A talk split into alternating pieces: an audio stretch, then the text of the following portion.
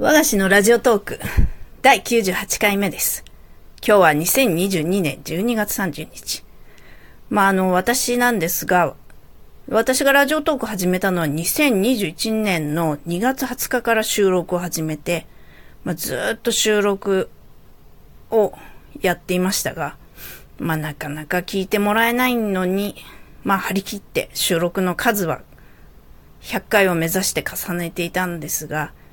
やはり聞いてもらえないとなかなかもう気持ちが落ち込んでしまいまして、まあしばらくやってない時期も多かったんですが、今年の秋ぐらいからいろんな人のを聞くようになり、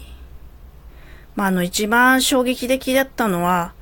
91歳のラジオトーカーさんがいるってことを知って、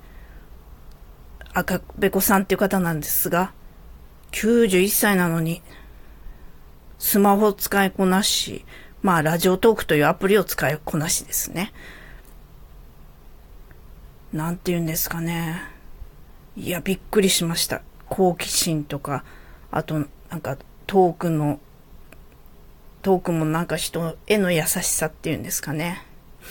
感じて、まあもうすっかりファンになってしまい、まあ私もね、ライブ配信しなきゃと思って、まあ今年は数回だけ、数回やりましたが、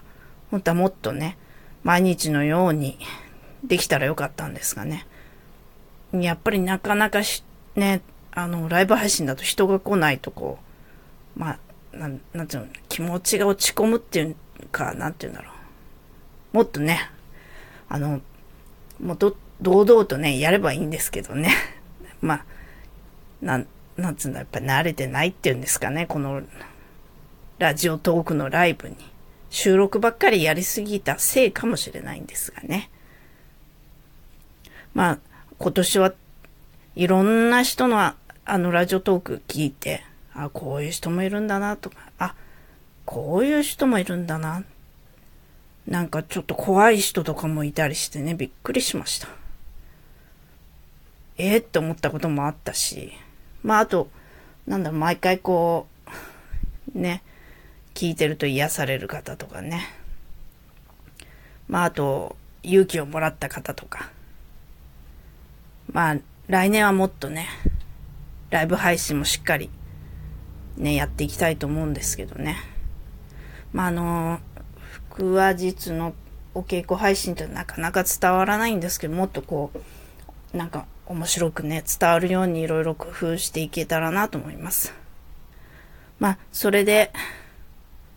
私もね、もっと、91歳の赤べこさんのように、明るく楽しく、ラジオトークね、頑張、頑張るっていうか楽しんでいきたいなと思います。それでは聞いてくださいましてありがとうございました。